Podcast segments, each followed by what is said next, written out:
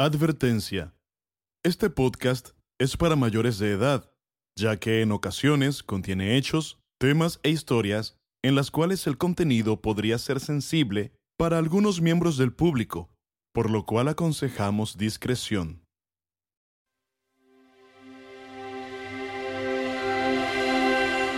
Yo recuerdo una frase que, en su momento me sonaba muy pendeja, ¿no? Todo el mundo me decía, pues dale gracias a Dios, tú cuando menos ya lo encontraste, ya sabes dónde está. Y a mí esa frase no me, no me daba ningún, ningún tipo de consuelo, ¿no?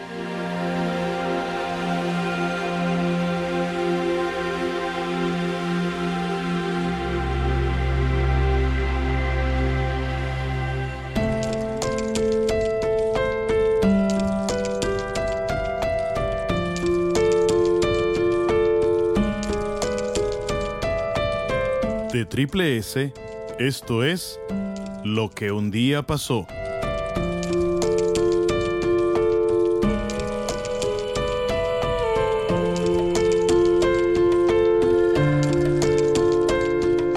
Episodio número 7. El día en que toqué fondo en lo más profundo.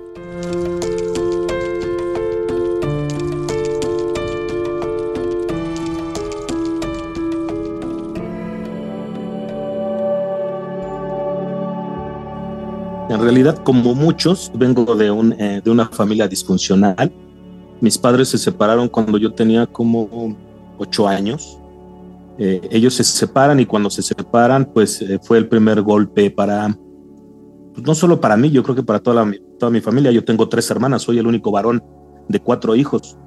Ellos se separan, sufrimos una carencia enorme porque, este, pues sí nos vimos, nos vimos desamparados mi papá fue una persona un poco desobligada en ese aspecto. Y eh, pues sí, fue, fue un, golpe, un golpe bastante fuerte. Empezamos a vivir muchas carencias. Después de tenerlo todo, empezamos a no tenerlo nada. Me tocó en alguna ocasión eh, ir a la Merced, que es un mercado muy grande aquí en México. Muchos lo conocerán si conocen México, a recoger verdura y fruta de la basura para poder llevar a la casa a comer. Mi primer trabajo lo tuve alrededor de los nueve años, nueve años y medio. Uno de mis primos trabajaba vendiendo pollo y me llevaba, nos íbamos, yo recuerdo, a las cuatro de la mañana a pelar pollos. Me llevaban a pelar pollos, me tenían que poner unos tabiques para que pudiera yo alcanzar la mesa donde pelábamos los pollos. Y así, desde muy pequeño, pues este, crecí en un hogar donde nunca encontré un sentido de pertenencia porque pues era mi madre y tres mujeres, entonces la casa en su mayoría siempre fue una casa de mujeres. Entonces yo como único varón siempre fui excluido de muchas cosas, muchas actividades, hasta de pláticas o conversaciones entre ellas, ¿no? Ay, tú vete para allá, tú eres niño. Siempre se esperaba más de mí por ser hombre. Siempre era, este, no llores, este, no hagas esto, eh, pareces maricón, no seas puto, incluso llegué a escuchar, ¿no? De, de parte de mi madre entonces esto me, hizo crecer con, pues, con muchas inseguridades. Eh, cuando empecé a analizar las cosas y empecé a pedir ayuda, pues me di cuenta que tenía muchas heridas de, de niño, ¿no? La herida de abandono, la del rechazo, la de la humillación. Fíjate que a pesar de haber crecido mucho tiempo en la calle, yo era un niño muy inseguro. Este, pues sí, más bien todo el tiempo andaba como regañado, esperando a que nadie me llamara la atención tratando de no ser notado. Fíjate que existe esto que dicen que aunque una historia le suceda a dos personas, las dos personas la viven de diferente manera o las piensan de diferente manera. Yo ahora ya de adulto platico con mi hermana la mayor, que fue con la que tuve muchos conflictos. Y yo decía, no, es que, o sea, tú me pegabas y cuando yo me quejaba, mi mamá me decía, no, seas maricón, no seas puto, no, aguántate. Y ella me dice, no, carnal, pero es que no fue así, pues yo sí lo viví así. Yo a los 12 años decido irme a vivir con mis abuelos y yo les pedía que, ¿saben qué? Pues déjenme quedar aquí, ya no quiero regresar a mi casa. El chiste es que yo lo único que les decía es que no me llevo bien con mi hermana, o sea, ya, y literal, ¿eh? yo ya estaba del bullying en la casa y de poca atención de parte de mi madre. También era una persona muy joven, ¿no? No la justifico, pero bueno, era una persona muy joven que hizo lo que pudo con lo que tenía. Y además, pues siempre rentamos, entonces vivíamos en viviendas donde eran dos o tres cuartitos y la recámara siempre era de las mujeres y el niño pues tenía que dormir en el suelo o en el sillón porque pues aquellas son niñas. Entonces me fui un tiempo a, vivir con mis abuelos, eso habrá durado que como un año, yo creo año y medio. Después decidí regresar a casa. Y pues ahí ya fue como que ya un poco más despierto, ya entre los 14 y 15 años. Ya empecé a, fumar, ya me la pasaba mucho tiempo en la calle, empecé a tomar, incluso dentro de la casa, ¿no? Como era el hombre de la casa, mi madre me permitía que yo fumara o tomara. Y ahí empezó eh, básicamente mi incursión en el mundo de, las sustancias y, los excesos, ¿no? Eh, hubo un tiempo incluso que me estuve quedando en la calle, me quedaba yo en una camioneta abandonada. Conseguí un trabajo lejos de la casa, como a Estamos hablando de un muchachito de 14 años. Yo conseguí un trabajo que quedaba como a dos horas de donde yo vivía. Entonces por allá me quedaba yo con unas personas que, consumían cocaína, marihuana, este, tomaban. Y por ahí me quedaba yo en una camionetita abandonada. Y ya la noche que cada quien se iba para su casa, bueno, pues yo ahí tenían una camioneta abandonada en un terreno, en un lote baldío y ahí me quedaba yo, tenía un colchoncito ahí adentro y, y ahí me quedaba. Este, pues así transcurrió básicamente mi pubertad o preadolescencia, ya, ya más grande, eh, como a los 17 años más o menos. Yo ya había probado la marihuana, ya había inhalado cocaína, ya había, este, aquí en México le decimos monear, ¿no? Eso de inhalar solventes y como a los 17 años eh, conozco por primera vez, aquí en México le llaman piedra, en Estados Unidos lo conocen como crack. Y ahí, ahí me enganché, me enganché con el crack desde los 17 años hasta que me casé. Este, bueno, y todavía un poquito después, ¿no? Porque cuesta mucho trabajo dejar, dejar este, esa droga, es muy, muy, muy enganchadora, es muy adictiva yo literal trabajaba me pagaban el cheque y el cheque completo me lo gastaba o a veces ya lo tenía gastado y ya nada más tenía que pagarlo de, lo que yo este, consumía o fumaba en crack. Obviamente era yo un joven con muchas carencias, con muchas dolencias físicas y emocionales, con muchos vacíos y siempre buscando pertenecer a un grupo, a alguna tribu, me volví una persona violenta. Este, el, grupo de amigos con los que yo me juntaba, pues obviamente eran entrones, eran peleoneros, y yo me, me convertí de una persona introvertida a una persona agresiva. Y ahí empezó este, pues esta, pues sí, como que esta agresividad, como este querer probarle al mundo que, que, yo también podía pertenecer a ese grupo de personas que no le tenían miedo a nada. No sé, ah, hubo una ocasión que me acuerdo que todo el mes de diciembre me la pasé tomando los, o sea, los 30 días del mes. Tenía yo alrededor de 17, 18 años y me iba yo tomado al trabajo, porque hasta eso siempre fui un alcohólico drogadicto bastante funcional, porque siempre trabajaba, ¿no? Alguna vez cuando fui muy niño me quise robar unas gelatinas de unas tiendas que se llamaba aquí con Azupo y me atraparon. Entonces yo decía, no, pues yo para robar no sirvo. Entonces pues tengo que trabajar, ¿no? Pues era yo hasta eso bastante funcional. Trabajaba yo, pero trabajaba únicamente pues para cotorrear, para los vicios, para comer, para vestirme. Eh, trabajaba, trabajaba y llegaba el fin de semana y me iba a las fiestas, me iba a tomar, me iba a drogar y regresaba el lunes otra vez sin un peso y a lo mismo. A los 24 años yo conozco a, la que es mi esposa, ahora mi ex esposa. Bueno, mi esposa todavía no nos hemos divorciado. Eh, cuando yo la conozco a ella, eh, obviamente yo había tenido muchas novias con las que yo era un cínico, todas, sabían que yo me drogaba, que yo y me valía, o sea, nunca, nunca fui muy eh, maduro emocionalmente, siempre tuve relaciones en donde hice sufrir a muchas, a muchas mujeres de lo que no me siento nada orgulloso y menos ahora. ¿no? Ya volteas a ver el pasado y dices, no, hombre, o sea, había gente que te quería un montón y le hiciste un chorro de daño, pero bueno. Yo fíjate que por azares del destino fui a hacer exámenes a la policía de la Ciudad de México y me quedo en la policía de la Ciudad de México. Fui policía muchos años. Cuando yo llego ahí, pues literal yo estaba quebrado.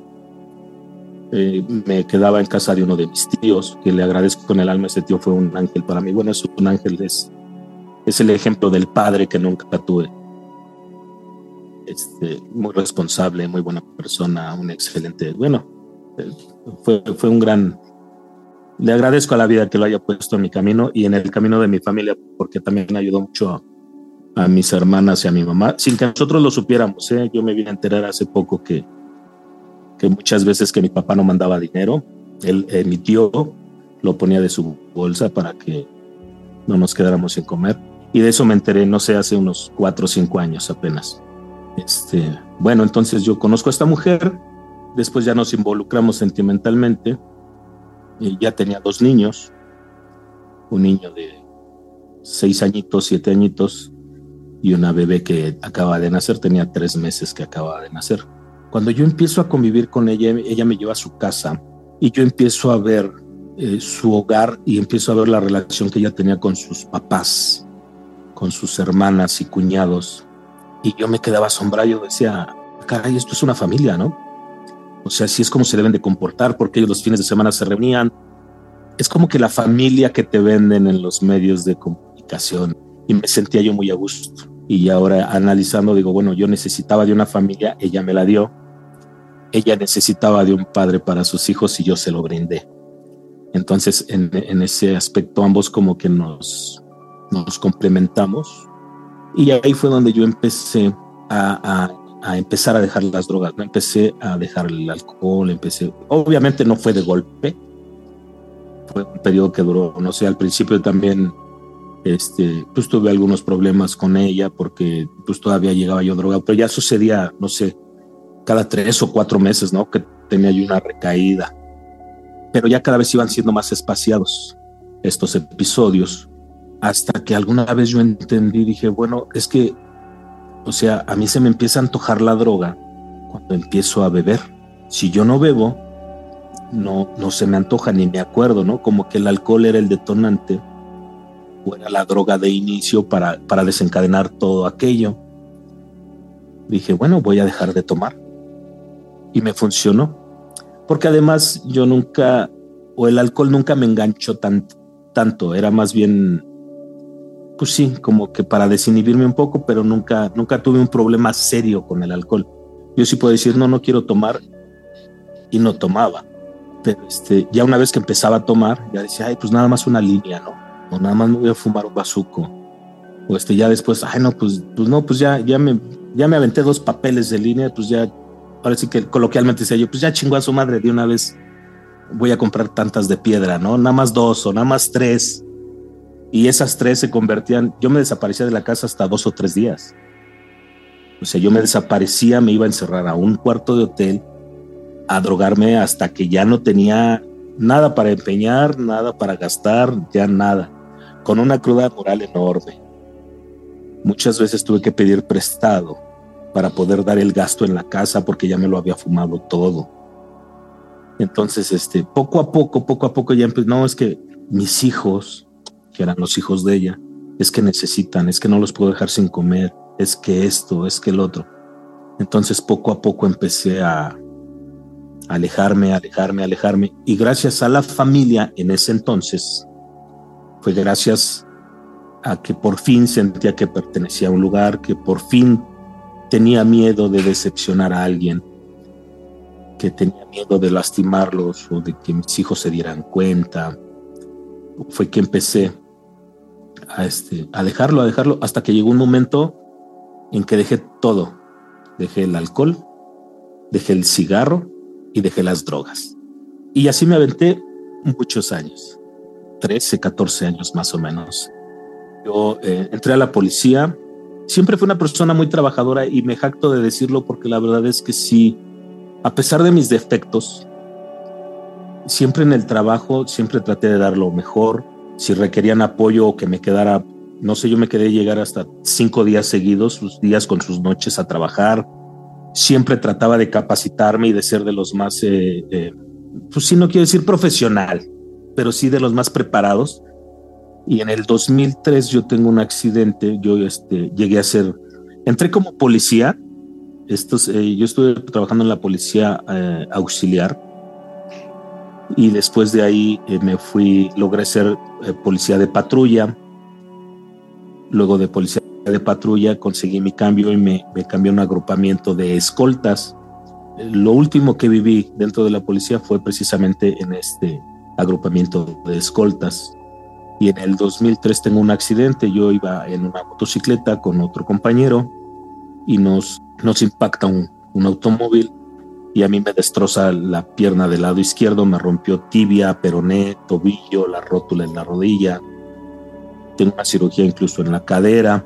Y ahí empieza, si hubo un parteaguas, si hubo un evento que empezó con la caída de, esta carrera en ascenso que llevaba yo ahí, fue exactamente ahí. Caigo en el hospital, se complica todo. Yo siempre decía, ay, de una pata rota no se muere nadie. Pues eh, la vida te sorprende a veces porque crees que, que tienes todas las respuestas, pero no. Y sí, yo me, me quedé varios días en el hospital. Llegando me pusieron cuatro transfusiones de sangre porque rechacé dos. Empecé a tener taquicardias, empezaron a hinchar los ojos con una transfusión. Tuvieron que poner otra. Esa más o menos este, me sirvió. Pero luego otra vez empecé a tener una anemia crónica. Otra vez, porque tenía yo un sangrado en el tubo digestivo. Tuve una, una úlcera que me estaba sangrando. Entonces estaba yo perdiendo mucha sangre. Este, luego pusieron otra transfusión, la volví a rechazar hubo ahí muchas complicaciones y sí, me estaba yo muriendo en el hospital prácticamente de un pie roto, ¿no? Yo, yo decía, de un pie no se muere nadie, ¿no? Hay cuánta gente hay que se rompe los pies, los brazos y ahí anda. Me aventé dos años y alrededor de seis operaciones y yo no quedaba de mi pie. Yo después de dos años, yo seguía utilizando bastón, muletas, bastón, muletas, bastón, muletas. Mi herida después de dos años no había cerrado, entonces la corporación decide suspenderme el pago de incapacidades y me dice, tú ya te vas pensionado. Este, pues te platican que te vas a ir pensionado al 100% con tu sueldo, que, este, que todo va a estar bien porque vas a seguir teniendo el servicio médico. Entonces, pues yo acepté porque dije, bueno, ya no voy a poder regresar a trabajar, ¿no?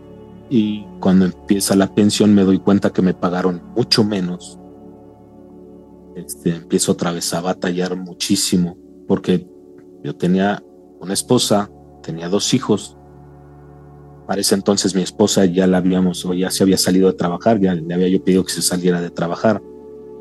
Entonces ya era mi esposa, mis dos hijos, la renta de la casa, luz, teléfono y demás gastos que ya no me alcanzaban eh, con, que me pagaban de pensión, porque sí me fui pensionado al 100%, pero sin los bonos, sin las comisiones, sin el bono de riesgo, sin la comisión del usuario. Entonces, cuando yo cobro mi primer cheque de pensión, era menos del 50% de lo que yo estaba acostumbrado a ganar. De, chamaco yo, yo sabía, yo decía, no, no sirvo para robar. Entonces, cuando, cuando sucede esto, yo decía, no, pues tengo que trabajar, ¿no? O sea, no, no, yo sí tenía la esperanza de regresar a la policía, hacer lo que me gustaba y algo en lo que ya me había preparado. Yo podía hacer una evaluación de riesgos, checar dónde colocar cámaras, sabía cómo proteger funcionarios, cómo debes de conducir, o sea, me, dediqué a aprender muchas cosas. Pero después dije yo, pues ahora de lo que sea, ¿no? Entonces yo le decía a mi esposa en aquel entonces, sea, no importa si yo me tengo que parar en una esquina a pintar topes, pero así con todo y muletas yo veré cómo. Y yo voy a generar los recursos suficientes para, para que salgamos adelante, cuando menos para que no les falte de comer, ¿no?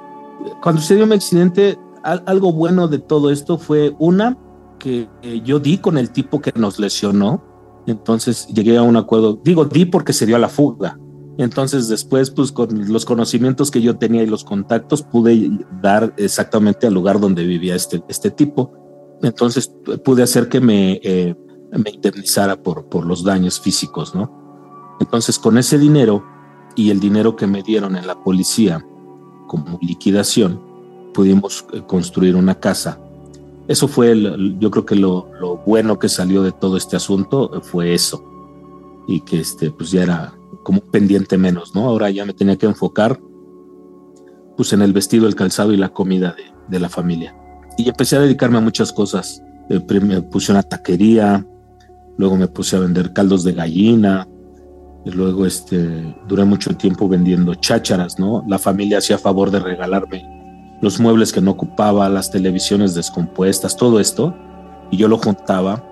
Y acá en México normalmente en los tianguis, pues iba yo a vender todas estas chácharas y de ahí iba yo sacando para, para los gastos. Obviamente siempre íbamos al día, este, pues siempre pues, ¿no? De alguna manera, por mi condición física, porque aparte, yo ahora puedo caminar y camino muy bien, pero no puedo correr me quedó restringido el movimiento de mi tobillo izquierdo.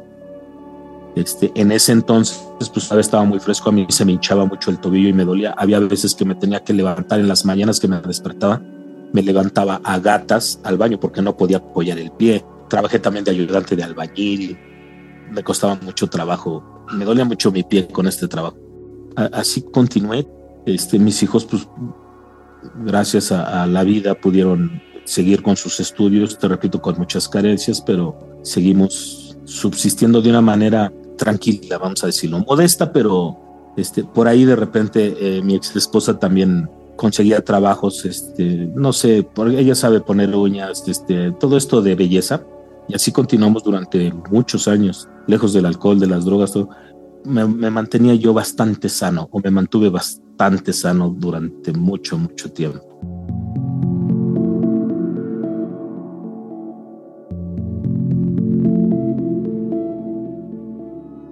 una recaída muchos años después. Mira, yo crecí obviamente con muchos resentimientos y mucho odio hacia mi padre. Y, yo siempre traté de llevar una buena relación con mis hijos. Siempre traté de, hablarles, de, tratarlos con respeto, pues de ser ese padre que no tenía. Porque antes de esta recaída tuve un evento también que me tentó un poco, donde me tambaleé, pero no recaí.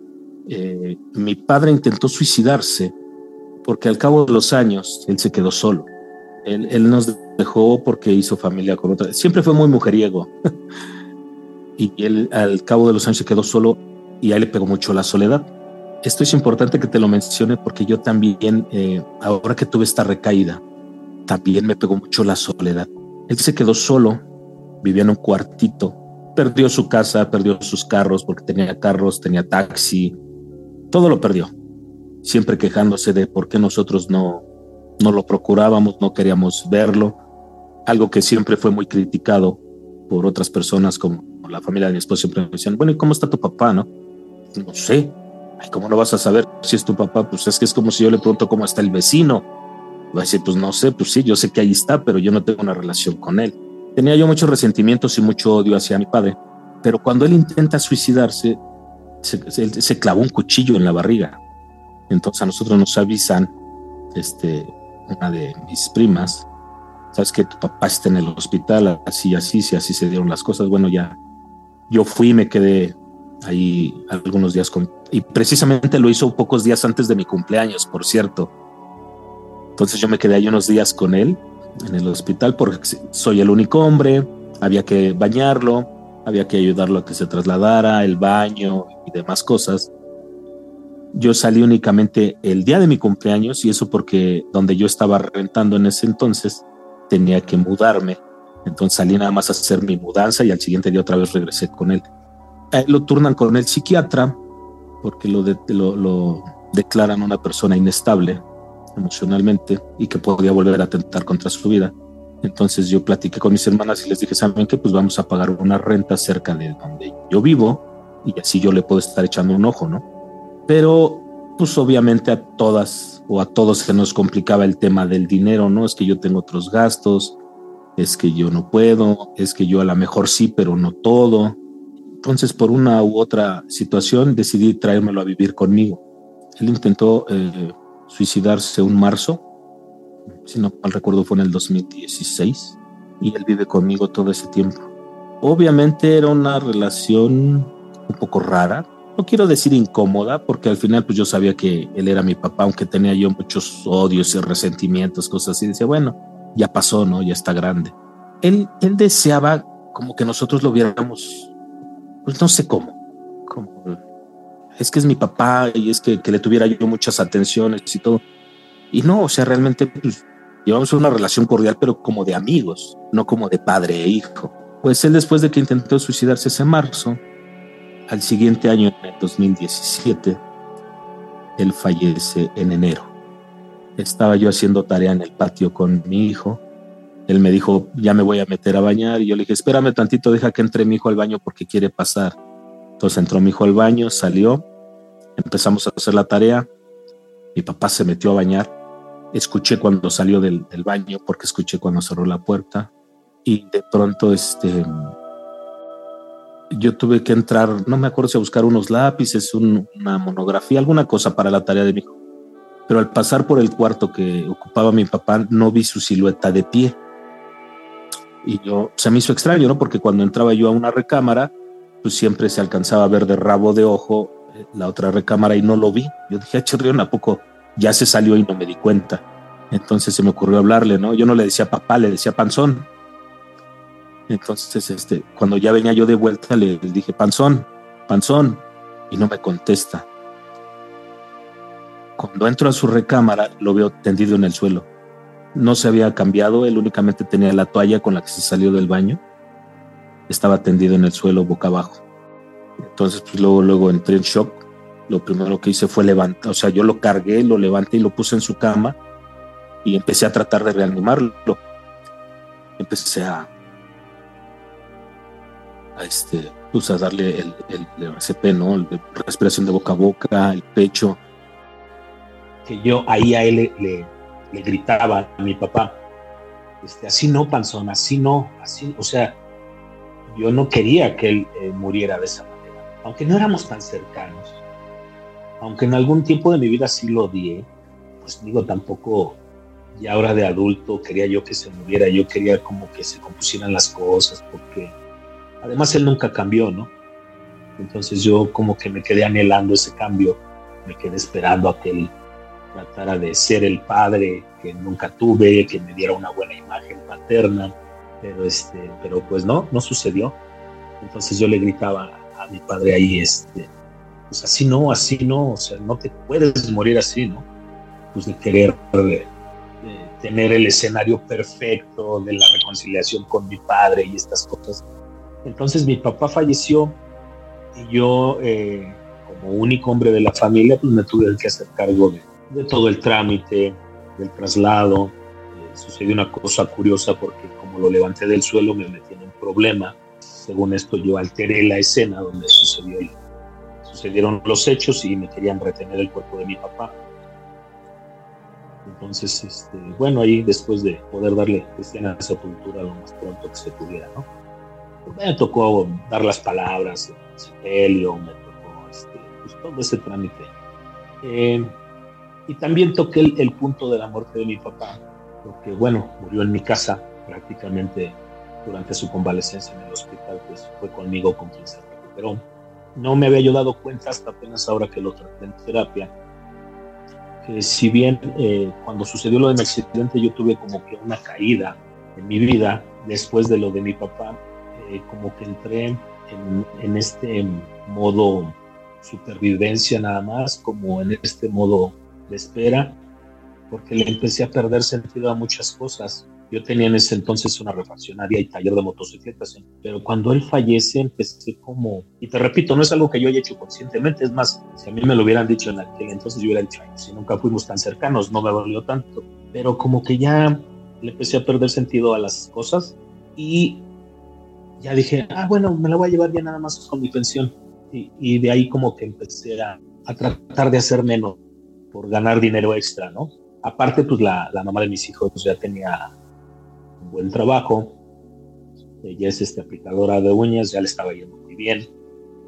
Entonces como que ya me sentía un poco más aliviado por ese lado, porque ya ella este, le iba bien.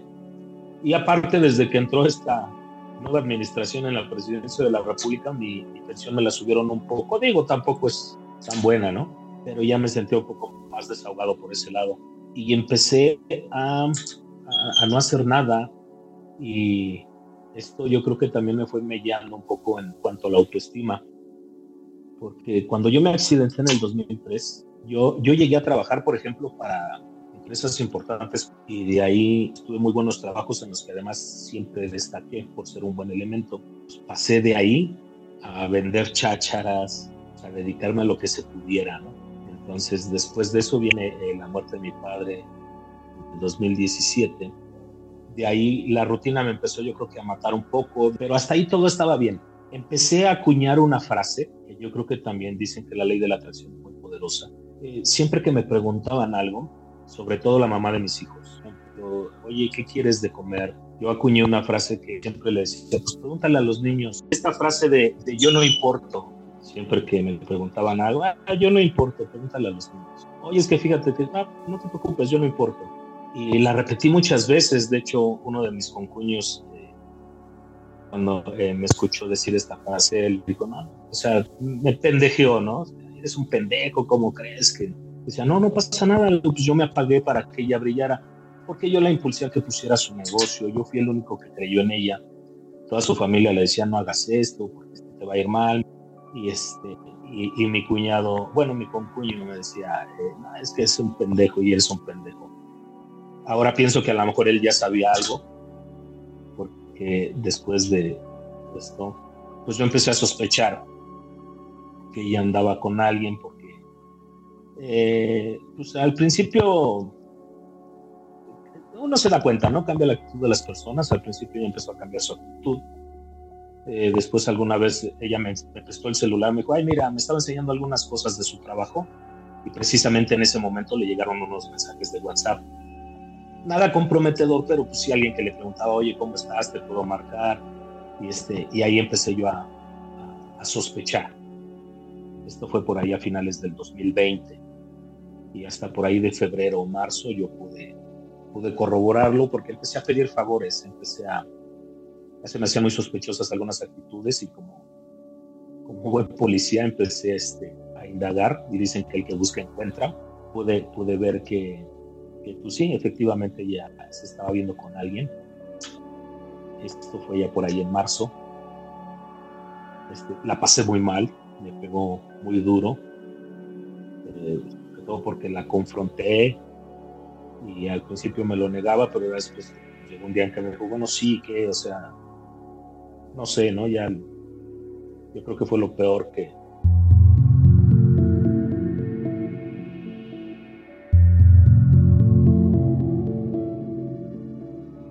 Cuando, cuando un hombre se siente traicionado, yo creo que eh, cuando son desleales las personas, cuando menos a mí, a mí por, por todas las heridas que he tenido de abandono, de traición de niño, yo valoro mucho la lealtad. Cuando las personas no me son leales, cuando me siento traicionado, se despiertan en mí estas heridas y me, me, duelen mucho, ¿no? No soy de esos que, ah, bueno, pues sí, gusta la chingada y ya. Sino que sí, este, pues sí la pasó muy mal. Entonces, este, yo me empecé a refugiar en mi hijo mayor. Mi hijo mayor ya con 30 años. Este, pues era con el que yo platicaba, era con el que me desahogaba. De hecho, alguna vez fui por él en la noche, ya, ya tardecito, porque yo ya estaba pensando en suicidarme. Tenía yo en aquel entonces un arma y ya más de una vez estaba yo a punto de darme un tiro. Terminé por venderla y ahí me di cuenta que no me hacía falta un arma para, para suicidarme porque aquí la parte de arriba de la casa estaba en obra negra y unas varillas ahí ya estaba yo pensando en colgarme de una de ellas. Ya estaba, estaba escogiendo, ya pensaba yo, ¿no? Si me cuelgo de una cuerda, la cuerda se puede romper, porque este, pues, no soy muy ligerito. Entonces tenía yo unas cadenas, ya estaba yo viendo de cuál cadena me iba yo a colgar. Pero recordaba yo a mi padre. Fíjate que yo creo que eso fue lo único que me detuvo. Que toda la vida yo quise ser diferente a mi papá, porque me parezco mucho físicamente a él y eso a mí me molestaba. Entonces cuando pasaban estas ideas de suicidarme, yo decía, manches, tu papá se quiso suicidar, también en eso te vas a parecer a él, vas a ser igual que él. Y, yo creo que eso era lo que me detenía un poco, ¿no? Yo estaba pasando por esta época, por estos episodios en mi vida, cuando eh, por ahí de junio, el 20 de junio, eh, se celebra el Día del Padre acá en México. Cayó el 20 de junio, porque siempre se celebra el tercer domingo de junio. Y ese fue el último día que tuvimos contacto con mi hijo mayor. Él se desapareció, como mucha gente en México. Y nosotros empezamos a buscarlo hasta por ahí del 22, 23 de junio, porque él, él era mujeriego, eh, de alguna manera no tenía también un trabajo estable. Entonces, pues, si no era bastante común, sí ya había otras ocasiones en el pasado en las que se había desaparecido por ahí unos días y después ya sabíamos de él. Aparte, pues él ya, ya vivía aparte, vivía aparte con, con mi nuera y mi nieta.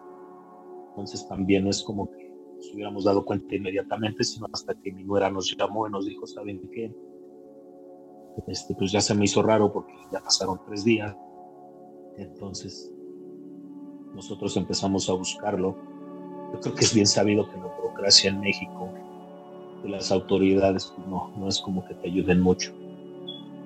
Entonces nosotros nos empezamos a mover por nuestra parte, la familia, los amigos, algunos contactos fiscalía, en la policía, este, hasta por ahí un conocido en la televisión, nos hicieron favor.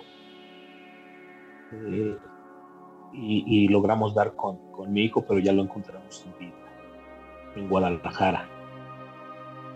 Él, radicaba aquí en el Estado de México y, una llamada, ese día lo recuerdo muy bien porque la llamada la hizo la mamá de mis hijos. Conseguimos el, número de Locatel de Guadalajara y después de muchos intentos, porque las llamadas no entran o nadie contesta, después de muchos intentos, entró la llamada, ya era la noche, y recuerdo, ¿cómo puede ser posible? Todavía lo platico y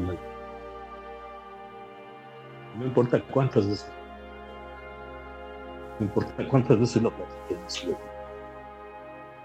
pues recuerdo la carita de ella, ¿no? Recuerdo cómo, cómo se quedó pasmada, cómo se le desencajó el rostro. Y le puso altavoz al teléfono y la señorita del otro lado le decía, este, necesitamos que se traslade para acá porque efectivamente tenemos un cuerpo con las características que usted nos está dando en la CEMECO aquí y todos nos quedamos fríos, todos.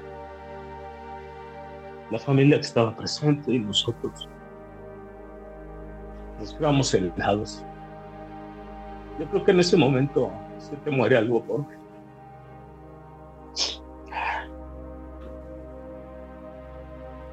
No sé cómo puedo. ¿Cómo puedo platicarlo tantas veces? Tantas veces recordarlo y me sigue doliendo. Sí. Nos trasladamos a Guadalajara. Fue toda una odisea. En ese momento, la madre de mis hijos y yo hicimos una pequeña tregua en los problemas que teníamos como pareja y nos dedicamos a ir por mi hijo. Yo recuerdo que cuando mi hijo vivía en la casa, se iba a las fiestas y su mamá me mandaba a buscarlo a las 2, 3, 4 de la mañana porque mi hijo no llegaba. Y cuando por fin lo vimos en Guadalajara, yo le decía a mi hijo, una vez más vine por mi hijo. Una vez más vine para llevarte a casa. No como nosotros hubiéramos querido, pero lo traje de vuelta. Es toda la gente encuentras en, este camino de búsqueda, te encuentras a mucha gente que igual anda buscando a sus familiares. Y yo recuerdo una frase que en su momento me sonaba muy pendeja, ¿no? Todo el mundo me decía, pues dale gracias a Dios que cuando menos ya lo encontraste, ya sabes dónde está. Y a mí esa frase no me, no me daba ningún, ningún tipo de consuelo, ¿no? no, porque hay mucha gente en México que pasa 10 años y sigue buscando a sus familiares, nunca los encuentran, se encuentran ni siquiera los huérfanos. Y, y ahí fue cuando, pues sí, algo, algo dentro de mí se rompió, algo dentro de mi cabeza ya, ya no funcionaba bien. Entonces empecé de nuevo a tomar, empecé de nuevo a drogarme, empecé de nuevo a fumar, tratando de evadir mi realidad, tratando de escaparme, tratando de, de sentir menos, ¿no? Eh, aquí en México hacemos novenario cuando tenemos la muerte de algún ser querido, le, le rezamos nueve días mi trabajo era pasar a la casa de la persona que estaba rezando los rosarios y llevarla a ellos. Yo recuerdo que los nueve días pasé yo por ella, iba yo borracho, iba yo drogado. Este, no supe cómo pasaron esos nueve días. Además, los novenarios, los rosarios se hicieron en casa de, mi ex suegra y por los problemas que tenía yo con mi ex mujer, pues ya ni siquiera quería yo entrar. Pasaba yo afuera, ando escuchando los rezos. Tuve una caída bastante fuerte. Empecé otra vez con este odio a la vida, con este odio a las personas, con, este, con estas ganas de hacer daño. de yo lastimar, así como, como me habían lastimado a mí, primero la madre de mis hijos al, al serme desleal, al traicionarme, porque yo sentía que era lo peor que yo podía suceder Luego sentía yo mucho odio contra las personas que me arrebataron a mi hijo. Y empecé yo a, pensar en matar gente, ¿no? Pues las amistades siempre te, aterrizan, ¿no? Me decían, recuerda que tienes más familia, que tienes otros hijos. Y que pues si sigues esto no va a terminar ahí. Y sentía yo una impotencia enorme. Después ya estaba yo pensando en ir a matar a la persona con la que andaba mi mujer. Empecé a planearlo. Empezaba a pensar este, dónde me iba yo a robar una moto, eh, por dónde me tenía que ir, qué es lo que tenía que checar. Tenía que ver que no hubiera cámaras. Tenía que llevar doble ropa para después entrar a un centro comercial y cambiarme de ropa. Además, siempre pues, las drogas nos, nos dan pues si no la valentía sí te dan ese empujoncito que a veces hace falta para que uno cometa eh, muchas barbaridades. Y yo en ese momento estaba en el estado ideal como para cometer una pendejada. Hasta que día dije, esto ya no es normal, la estoy pasando muy mal. Y empecé a tomar ayuda, empecé a tomar terapia. Eh, empecé con una terapeuta, a veces no siempre conectamos con, ciertas personas, yo no tuve esta conexión con la primera terapeuta. Eh, una sobrina de mi ex mujer me recomendó a otra terapeuta y empecé a tomar terapia con ella y fue un alivio total. Una vez me tocaba tomar sesión con ella y me marcó, ¿sabes qué? Ya vamos a entrar en tu sesión y, y esa vez yo me estaba drogando y le dije, no, ¿sabes qué? me estoy drogando, no, no estoy cuenta como para tomar sesiones, Y sin juzgarme y sin nada, esas palabras me hicieron sentir tan bien. Que me dijo, sabes que lo que estás haciendo no está bien, pero en cuanto estés mejor, por favor, márcame. Yo aquí estoy para escucharte. Te entiendo y yo aquí estoy para ti. Estaba yo drogado y aún así esas palabras me reconfortaron como no tienes una idea. No me regañó, no me juzgó, y, me sentí también. Y de ahí para acá, una de las cosas que ella me recomendó fue que me empezara a ocupar de mí, que empezara a tener un poco de amor propio, que, hiciera ejercicio, bañate, arréglate, porque yo me aventé un ratito y como unos dos meses en los que, pues como anda cualquier persona, ¿no? Perdida en las drogas y bastante mal. Entonces ella me decía, bañate, arréglate, perfúmate, arréglate para ti, que cuando tú te vas al espejo te guste lo que ves, de hacer ejercicio. Entonces yo entré al gimnasio y, empecé a hacer ejercicio y literal es la mejor terapia que pueda haber. Empiezas a sentir, no sé, yo había veces que estaba haciendo ejercicio y estaba yo llorando en el gimnasio. Aparte empiezas a escuchar historias también de personas que van al gimnasio y te das cuenta que la mayoría va por más por salud mental que por salud física. Ahora después de estudiar un poco sobre el tema me doy cuenta que tu cuerpo segrega algunas, o tu cerebro, algunas hormonas que son las hormonas de la felicidad. Te empiezas a sentir mejor. No dejé de tomar terapia, al contrario, me empezó a gustar el conocimiento sobre cómo funciona la psique humana, este, qué precisamente qué químicos son los que alteran tu estado de ánimo. Y empecé a estudiar más y más y más. Entonces, aunado el ejercicio con, todo el conocimiento que estaba yo adquiriendo, me empezó a hacer eh, clic en el cerebro algo, empecé a entender muchas, muchas cosas y a sentirme cada vez mejor la primera vez lo que me sacó de las drogas y el alcohol fue el amor a la familia, a esta familia que yo siempre anhelé, que siempre quise. Cuando la obtuve, el amor a esa familia me estuvo el agujero en el que me encontraba. Esta vez lo que me sacó de ese agujero fue el amor, pero el amor propio. Esta vez entendí que necesitaba yo quererme más a mí, no buscar aceptación, no buscar amor afuera, sino buscar el amor dentro de mí. Y esta vez lo que me sacó fue el amor propio. Entendí muchas cosas, que las personas son cíclicas, que las personas cumplen un rol en tu vida y que hoy están y mañana puede que ya no.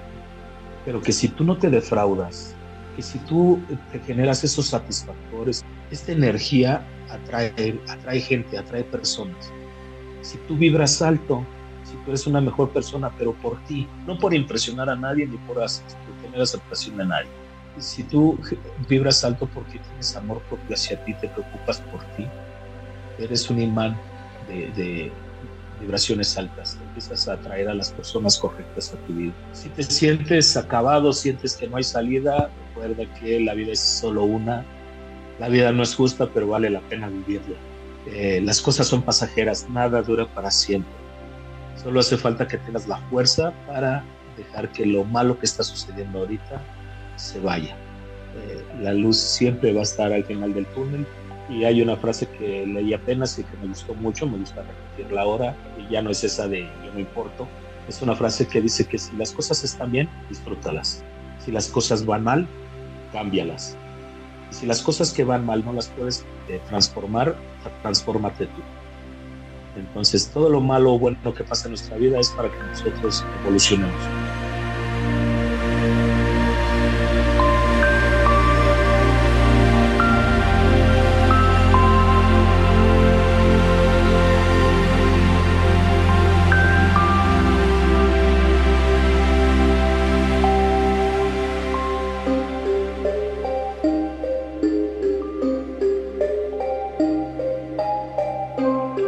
Triple S, esto fue Lo que un día pasó. Extiendo una invitación para compartir sus historias con nosotros vía nuestro correo electrónico o en nuestro grupo de Facebook. Y si disfrutan lo que hacemos, favor de suscribirse al canal, activen las alertas, compartan y califiquen el programa. Hasta la próxima.